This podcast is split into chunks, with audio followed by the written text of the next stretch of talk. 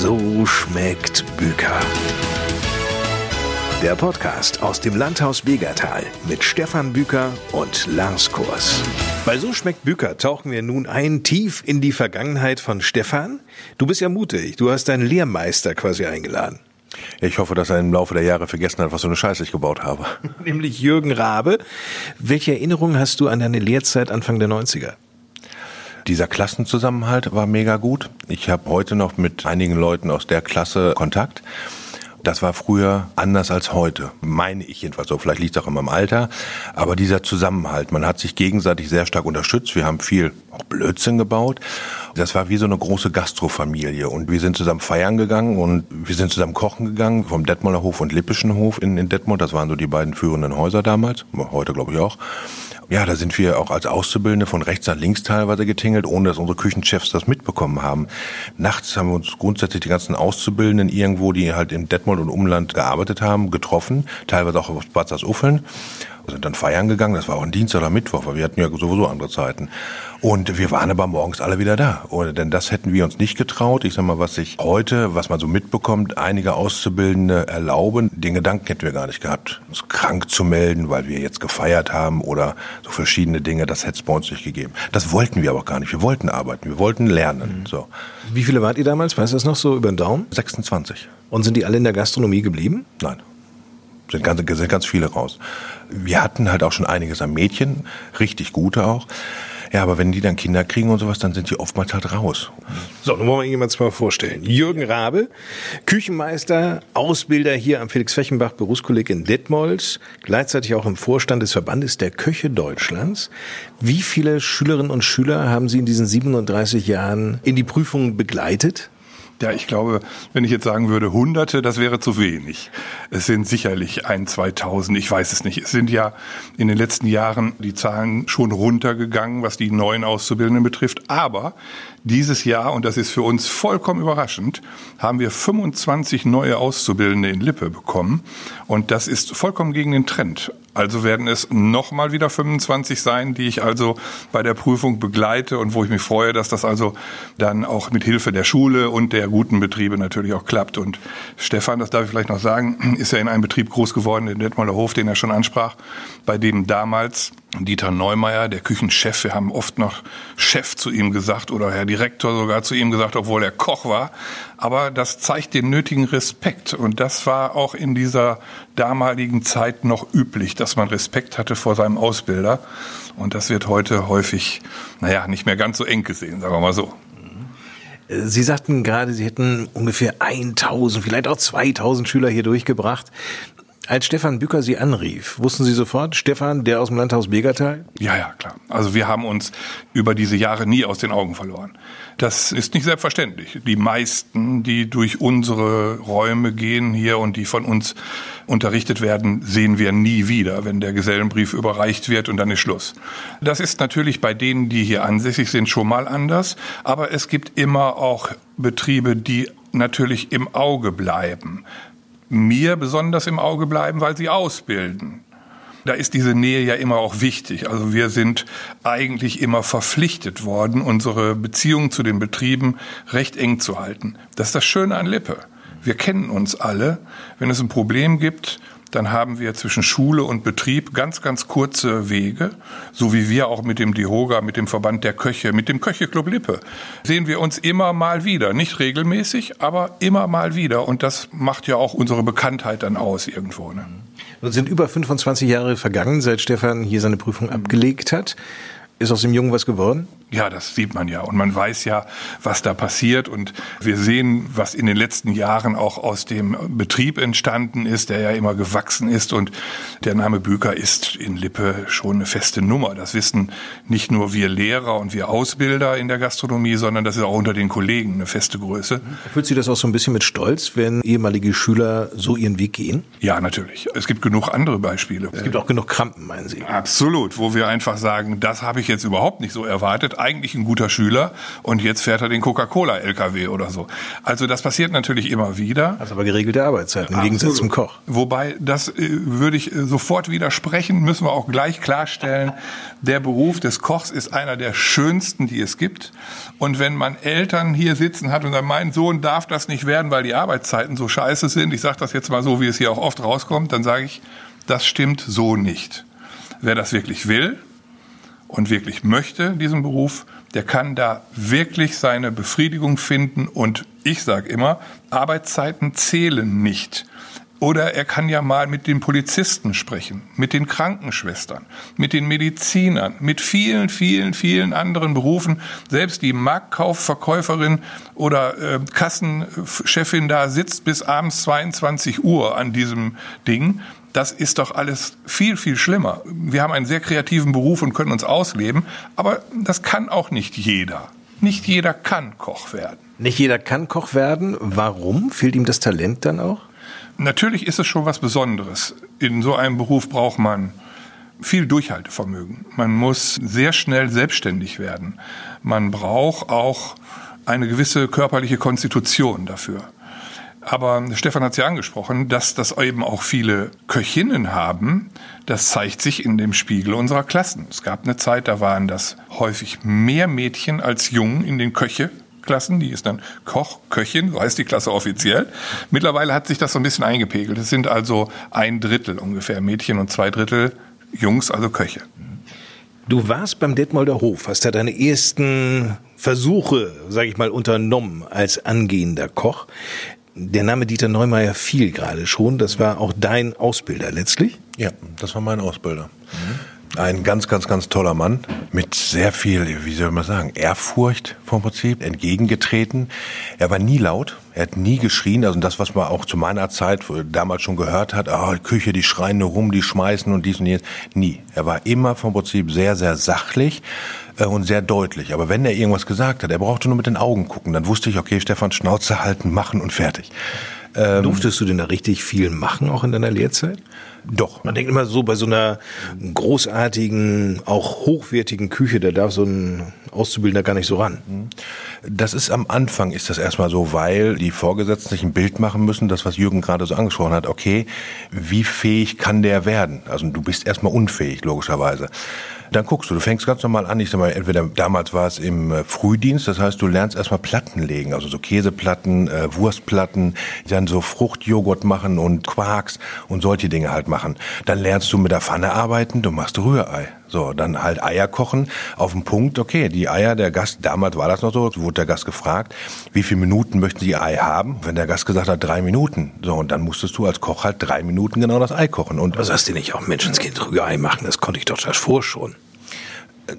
Das Rührei machen so nicht. Rührei ist nicht gleich Rührei. Das Ei wird halt zusammengezogen, mehr oder weniger, so dass sich halt ein Gesamtbild des Ziehens und nicht dieses Bröckel, also kein Eierback, sag ich mal, sondern dass sich das halt wirklich gezogen hat. Und dann durfte es halt auch nicht ganz fertig sein, weil es zieht dann halt noch nach, weil es muss halt richtig schön saftig sein. Dann kam entweder, ich sag mal, richtig schön drüber geschnitten Schnittlauch oder Petersilie, so verschiedene Kräuter, konnte der Gast sich damals alles aussuchen. Aber über diesen Weg bist du dann in die kalte Küche gekommen und hast dann halt Salate, Terrinen und sowas alles gemacht.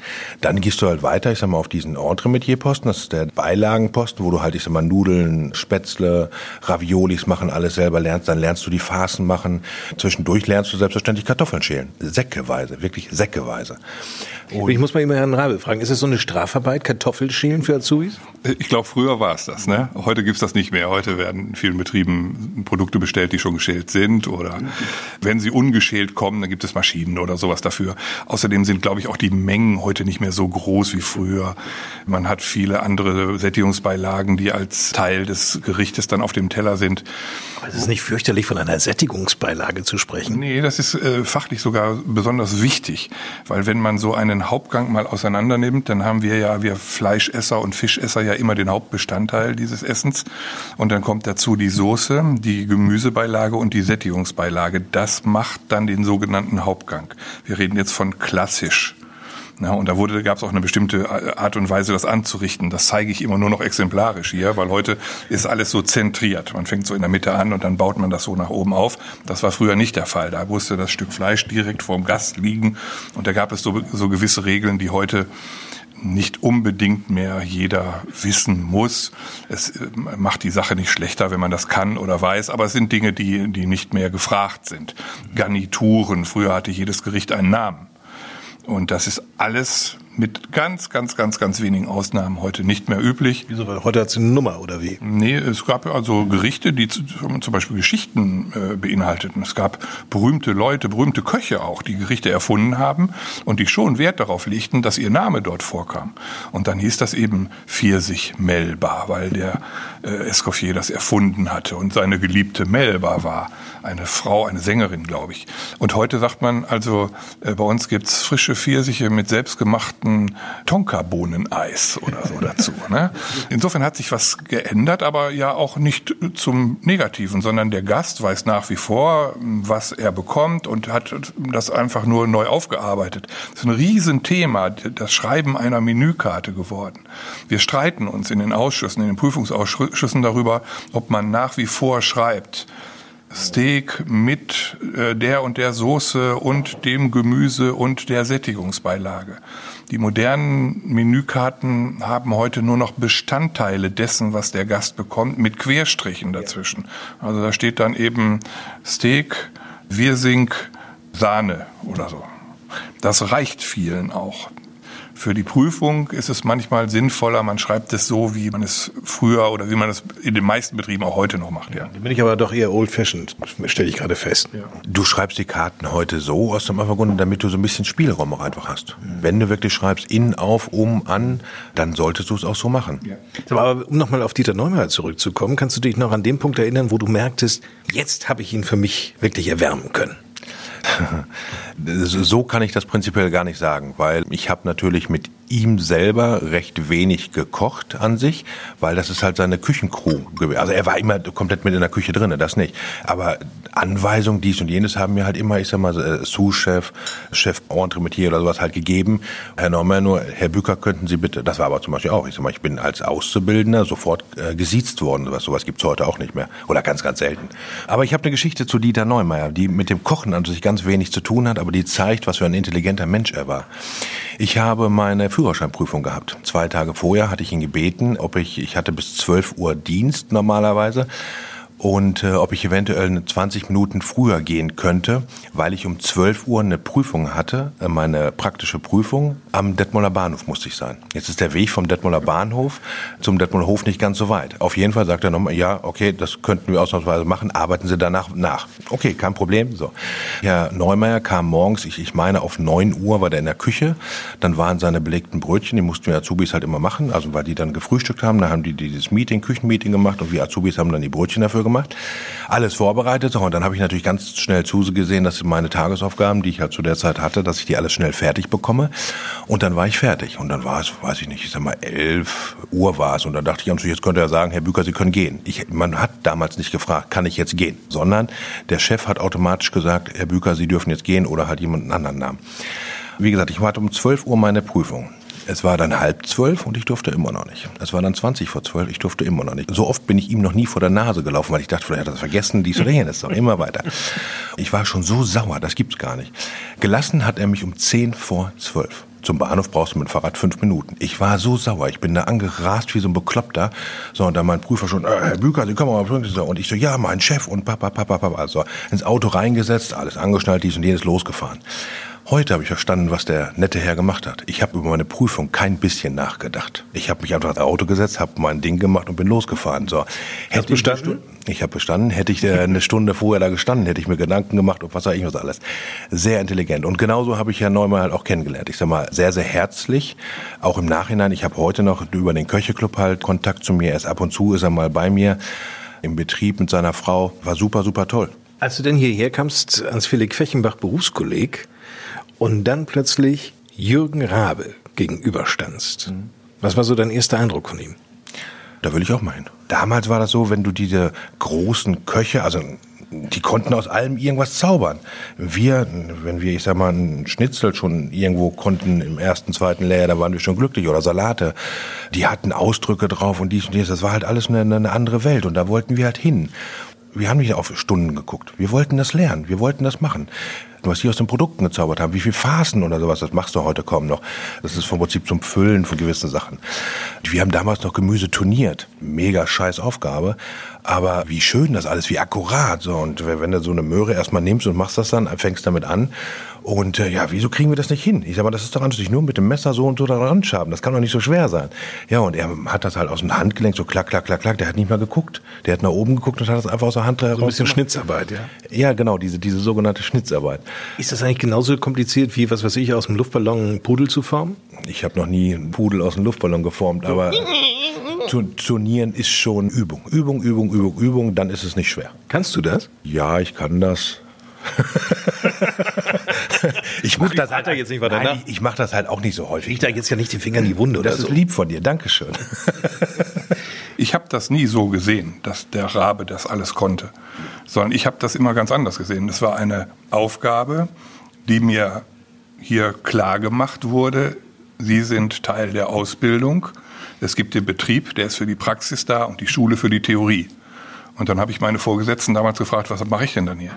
Ja, sie unterstützen die Theorielehrer. Wenn die über die Forelle sprechen, dann heißt das noch lange nicht, dass der Auszubildende weiß, worum es geht. Sie sollen ihnen zeigen, was man mit diesen Produkten machen kann.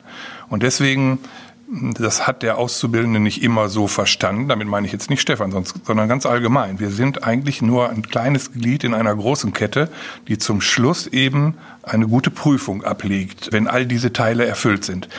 Dass man für einen praktischen Unterricht, für Unterweisungen wenigstens diesen Punkt natürlich beherrschen muss, das ist klar. Aber ich konnte mir meine Sachen immer selber einteilen. Dinge, die ich selber nicht mochte, habe ich nie gekocht. Was mögen Sie denn nicht? Es gibt so ein paar Dinge wie Grieß und Reis und und, äh, und so Pfannkuchensachen und so. Das ist mir alles zu wenig Fleisch. Also Pickard ist nicht so Ihr Ding? Ja, Pickard hm, kann man ja wunderbar variieren. Das ist ja häufig nur ein kleiner Teil äh, eines Gerichtes oder nur ein Bestandteil eines Gerichtes. Also das würde ich mal rausnehmen. Aber Grieß und Milchreis und alles, was so ein bisschen klebrig ist und so, das ist, ähm, ich mag auch keine so Kartoffelpürees, die man ja heute alles Stampf nennt, Kartoffelstampf und so ist nicht meins. Ich möchte gerne sehen, was da drin ist, was auf dem Teller ist das muss ich erkennen können, finde ich immer. Wie wichtig ist Talent in dem Beruf? Talent hm, ist erstmal von innerhalb der Ausbildung, glaube ich, nicht wichtig. Ich glaube, Begeisterungsfähigkeit ist wichtig. Wenn man mich fragen würde, was ist Ihr Hauptjob? Dann sage ich immer, motivieren ist mein Hauptjob. Ich muss junge Leute motivieren, diesen Beruf irgendwann zu lieben. Und Begeisterung, finde ich, ist das Wichtigste dafür. Man kann sich für jeden, man kann sich auch für einen Autoschlosserberuf begeistern, wenn einer gerne schraubt oder so. Aber ich glaube, man sieht das an einigen Gastronomen, unter anderem eben auch an Stefan, dass so diese Produkte, die wir verarbeiten, zur Fantasie anregen und auch Leute vielleicht zu irgendwelchen Höchstleistungen bringen. Aber das ist nicht am Anfang schon so gefragt, sondern da sind eben erstmal so dieses Anticken, wie ist das wirklich so, dass der nach drei Monaten immer noch den Wunsch hat, Koch zu werden? Oder häufig trennen sich dann ja auch die Welt und es ist auch nicht schlimm, wenn jemand nach einem halben Jahr sagt, also wissen Sie, Herr Rabe, ich habe das jetzt probiert und ich stelle einfach fest, das ist nichts für mich. Dann finde ich, hat der es richtig gemacht, wenn er sagt, nicht, hör auf. Aber was die Begeisterung angeht, ich habe so das Gefühl, das ist ein rein subjektiver Eindruck jetzt, dass es noch nie so viele Kochshows gegeben hat im Fernsehen so wie heute. Ja, kaum ein Kanal, wo nicht irgendwo gekocht wird. Ja. Und das Dolle ist ja, Sie haben ja den Eindruck, wenn Sie das sehen, jeder kann kochen. Jeder.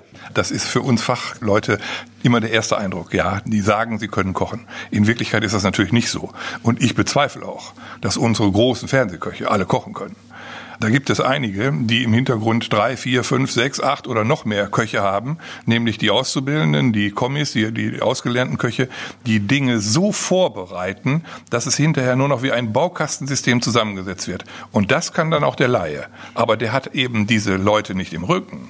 Das ist das Problem. Und ich finde. Also gute Vermarktungsstrategie. Absolut. Und, und das sieht man ja auch daran, dass viele Köche heute in irgendwelchen Talkshows sitzen oder in irgendwelchen Spielshows und eigentlich vom Kochen her nur die Prominenz mitgenommen haben, die sie durch die Fernsehgeschichte erreicht haben und jetzt mittlerweile ganz woanders auftauchen. Gute Köche, glaube ich, sind im Fernsehen auch selten. Es gibt ein paar. Wer ist denn aus Ihrer Sicht ein guter Koch, der im Fernsehen noch auftaucht? Ich hätte zwei Beispiele. Es war ein sehr, sehr guter Koch der Lava. Ich habe das selber erlebt. Ich habe Rezepturen übernommen in Notsituationen, wo ich dann gegoogelt habe, Lava. Ich weiß, es gibt einen Topfen-Soufflé, das musste ich sofort haben. Ich hatte es auf aufgeschrieben in der Menükarte und ich hatte eine, eine, Probe hier von meiner Meister, von meinem Meisterkurs. Das ging sowas von in die Hose. Dann habe ich das, das Lava-Teil genommen und musste das mittags noch servieren. Und ohne zu trainieren mit den Auszubildenden haben wir diese Rezeptur übernommen und die funktionierte. Und dann denke ich, okay, da steckt ja schon irgendwo ein gewisses Fund dahinter. Dann habe ich lange, lange, lange Jahre den Melzer nicht gemocht. Mittlerweile finde ich ihn super. Das ist zurzeit das Beste, was wir im deutschen Fernsehen haben. Definitiv. Wie intelligent der geworden ist im Laufe. Er, früher hat er nur große Fresse gehabt oder damit hat er sich seinen Namen gemacht. Was er für unsere Berufswelt macht, finde ich mega. Und wie immer im Leben, man muss nicht mit jeder Meinung gleich sein, aber das ist wirklich klasse. Aber lass Jürgen erstmal weiterreden. Also Melzer hat mich hm, vor gar nicht allzu langer überzeugt, als die Corona-Krise ihren Höhepunkt erreichte und er für seine Kollegen in die Bresche sprang in Hamburg und mit Tränen in den Augen erzählte, wie er seinen Leuten sagen musste, dass er keine Arbeit mehr für sie hat. Da kam also der Geschäftsmann durch und auch der Mensch kam durch und ich fand Melzer das erste Mal richtig sympathisch. Ich mochte ihn nicht. Ich kenne seine Betriebe. Ich war mehrfach in Hamburg und am Schlachthof in dem großen Betrieb fand ich vieles unglaublich super gut gemacht in der Bullerei. Es gibt einen anderen Betrieb, da war ich nicht so begeistert, aber das ist ja auch Geschmackssache. Was mir an ihm auffiel, ist, er war der Erste, der sich auf eine Bühne getraut hat. Und das hat mir damals sehr zu denken gegeben. Da bin ich hier in die Schule gekommen und habe das einem Freund und einem Kollegen erzählt. Und dann hat er zu mir gesagt, wenn du nur stänkerst über solche Leute, dann mach doch selber. Und das hat mir sehr zu denken gegeben und dann ist die Kochshow unartig entstanden. Dann habe ich mit diesem Freund, leider ist er nicht mehr da, haben wir uns hingesetzt und gesagt, was soll man denn machen? Da habe ich gesagt, wir drehen jetzt erstmal den Teller um und die Vorspeise machen wir auf der Rückseite. Und dann sagt er, dann nennen wir das Ganze unartig, weil mit dem Begriff unartig konnte man so spielen. Art mit Kunst und so. Und dann haben wir also mit Scherben gearbeitet und haben die Auszubildenden angeregt, Dinge über ihre normale Ausbildung hinaus zu machen. Das war zu Stefans Zeiten damals noch nicht so gefragt. Heute ist jeder Weg richtig, finde ich der den jungen Leuten sagt, das hat Spaß gemacht. Und wenn das dann auch noch mit ihrem Ausbildungsberuf zu tun hat, ich finde, dann haben wir alles richtig gemacht. Stefan, dein Sohn ist mittlerweile auch in der Ausbildung, will in deine Fußstapfen treten. Wie weit ist er? Er geht einen sehr guten Weg. Aber er will nicht in meine Fußstapfen treten, er will seine eigene Fußstapfen. Das ist ganz, ganz wichtig. Also er geht seinen eigenen Weg. Dadurch sind wir auch nicht immer einer Meinung, weil er ist halt noch in der Ausbildung. Und was ich ihm auf seinem Weg mitgeben kann, sind Grundelemente. Weil das Kochen was Jürgen vorhin auch sagt, das ist halt immer so, entwickelt sich nach und nach. Er hat einen sehr, sehr guten Geschmack, aber logischerweise in der Ausbildung fehlen ihm halt auch noch viele. Was Essen angeht, Autos oder Freundin? Äh, essen, erstmal essen, sonst der Rest auch alles gut. Logisch, ist mein Sohn oder unser Sohn. Das Schöne daran ist einfach, dass sich seine Kreativität, wenn er Personalessen macht oder gewisse Dinge oder kommt dann an mit Gerichten, okay, pass mal auf, wir machen das nochmal rein und dieses nochmal rein, dass er selber versucht. Und das finde ich halt einfach gut und ich versuche das zu unterstützen, was halt auch etwas schwer ist, weil wenn du eine feste Speisekarte hast, die so geschrieben war wie früher, auf, an, um und mit dies und jenes, wenn du heute so kleine Spielräume lässt, lässt mit so einem Slash und sagst, okay, dann kann man das entwickeln. Das ist oftmals auch, ich sag mal, positiv für den Gast. Auf dem eigenen Weg von Büker Junior trifft er wieder auf Sie, Herr Rabe. Wie ist denn Ihr Eindruck? Ja, genau. Das kommt nicht oft vor. Es kommt vor, aber nicht so oft. Es gibt immer auch Schüler, Schülerinnen, äh, deren Eltern ich dann hier schon in der Küche gehabt habe. Aber in diesem Fall ist es natürlich so, dass ich immer Stefan sage, wenn ich den Sohn sehe. Dabei heißt er? Dabei heißt er Matthias. Ne? Und Matthias ist jetzt im dritten Ausbildungsjahr. Das heißt, er hat jetzt diese Turnierphase, also diese Schnitzphase, die wir eben erwähnt haben, die hat er hinter sich. Klingt wie so eine pubertäre Phase. ja, genau. Also diese drei Jahre bauen sich natürlich auch in der Schule auf. Das heißt, man fängt erstmal an so mit Materialerkennungen, mit dem Anfassen, mit dem Erkennen, mit dem Erschmecken auch. Und in der Mittelstufe, im zweiten Ausbildungsjahr geht es dann so eher in die Richtung erste Prüfung, kleine Gerichte, Eierspeisen sind da schon mal dann auch ein Thema, aber bei den Köchen eher mehr. Die machen dann schon kleine Gerichte. Und in der Oberstufe, da wo er jetzt angekommen ist, ist es eben so, die haben keine Gruppen mehr, in denen sie kochen, wo man sich so ein bisschen verstecken kann, sondern jeder muss jetzt für sich ganz alleine diese Problemstellung des Tages lösen. Siehe heute Morgen, wir wollen eine Farce verarbeiten, weil wir eben nicht dieses preiswerte, einfache Prüfungsgericht, die Putenbrust in Stücke auf dem Salat wollen, sondern ich möchte gerne ein Röllchen für eine Vorspeise oder wie auch immer. Und dieses alleine Arbeiten, da kann man dann auch Zensuren geben, sag ich mal. Vorher ist das alles sehr schwierig. Das erkenne ich auch häufig erst nach zwei oder drei Jahren. Jetzt macht uns Corona einen dicken Strich durch die Rechnung. Das heißt, diese drei Jahre haben die ja noch gar nicht, sind noch nicht richtig im dritten Ausbildungsjahr. Aber wir kriegen das hin. Also mit viel Kompromissen, aber auch mit Fähigkeiten der jungen Leute, wo ich manchmal denke, guck mal, das ist ja wirklich, die haben auch in der Zeit, wo sie nicht in der Schule sind, natürlich von uns Aufgaben bekommen. Das heißt aber nicht automatisch, dass man die auch macht. Ne? Aber der eine oder andere, und ich glaube, Matthias ist auf einem guten Weg, der wird seinen Weg da machen. Ich glaube, solche Schüler sind auffälliger als andere. Das hängt aber auch mit dem zusammen, was sie so jeden Tag erleben zu Hause. Bei Matthias ist es so, das ist aber, ich glaube, elterntechnisch überall das Gleiche. Matthias ist von klein auf an in der Küche gewesen. Das heißt, er hat einen ganz anderen Bezug dazu gehabt. Der kennt Produkte, ich sag mal, die kennen heute gelernte Köche teilweise nicht, weil er sich schon von klein auf an irgendwo immer mal gesehen hat. Also du hast ja nicht jeden Tag, jetzt ein blödes Beispiel, einen Hummer. So. Aber im Laufe der Jahre hat er halt oft genug halt Hummer gesehen, zum Beispiel. Oder große Muscheln oder halt besondere Produkte halt. Von daher gesehen wusste er genau, auf was er sich einlässt. Das ist schon mal sehr schön. Er kannte die angebliche Problematik, da stimme ich äh, Jürgen komplett zu, mit den Arbeitszeiten, weil auch diese Arbeitszeiten sind heute viel, viel, viel angenehmer als früher, weil wir kochen gar nicht mehr so lange. Diese Öffnungszeiten von den Restaurants sind viel früher heute zu. Früher hast du bis 12, 1 Uhr aufgehabt. Das gibt's heute überhaupt nicht mehr. Das kannst du wirtschaftlich gar nicht leisten. Aber um auf Matthias zurückzukommen, er kennt das alles und kann halt somit seinen eigenen Weg schneller gehen. Die Forstschule hat er, die viele hier erst im ersten Lehrjahr, die hatte er schon hinter sich und kann dann halt andere Sachen gehen. Von daher gesehen ist er, was er heute sehr, sehr gut schon beherrscht, das sind Garpunkte. Das ist ein ganz, ganz wichtiges Thema und das beherrscht er viel besser als, ja, zum Beispiel Gemüseturnieren oder ich sag mal Brünnwas schneiden oder sowas. Garpunkt ist übrigens ein gutes Stichwort. Ja. Ich kann mir vorstellen, dass viele unserer Hörer jetzt auch gar gekocht sind und sich sagen, boah, das war eine intensive halbe Stunde jetzt. Da hier noch einmal abschließend jetzt von dir wirklich die Punkte, wo du sagst, deswegen bin ich so froh, auf Jürgen Rabe in meinem Leben gestoßen zu sein weil ich immer wieder die Zusammenarbeit sehe und äh, so schmeckt Büker. Büker hat auch oftmals einfach eine Sache, wo ich sage, okay, mir gefällt das und das in der Ausbildung nicht. Ich habe einfach das Problem, aber das ist ganz leicht schon angeschnitten worden, dass die Ausbildung einfach 10, 15 Jahre hinter dem, was wir in den Betrieben machen, hinterherhinkt. So, jetzt ist es zum Beispiel, es gibt Gerätschaften, womit fast jeder Betrieb heutzutage arbeitet. Und in der Berufsschule darfst du es nicht, weil die IHK, Prüfungsausschuss, sagt, nein, die und die Geräte dürfen nicht benutzt werden bei der Prüfung. Das ist Schwachsinn. Und da einfach einen Weg zu finden, ich sag mal, wie jetzt gerade angesprochen, Jürgen macht heute Morgen mit denen die Fahrt, macht er im Gerät, was sie aber bei der Prüfung nicht benutzen dürfen. Aber im Betrieb wird's überall so gemacht.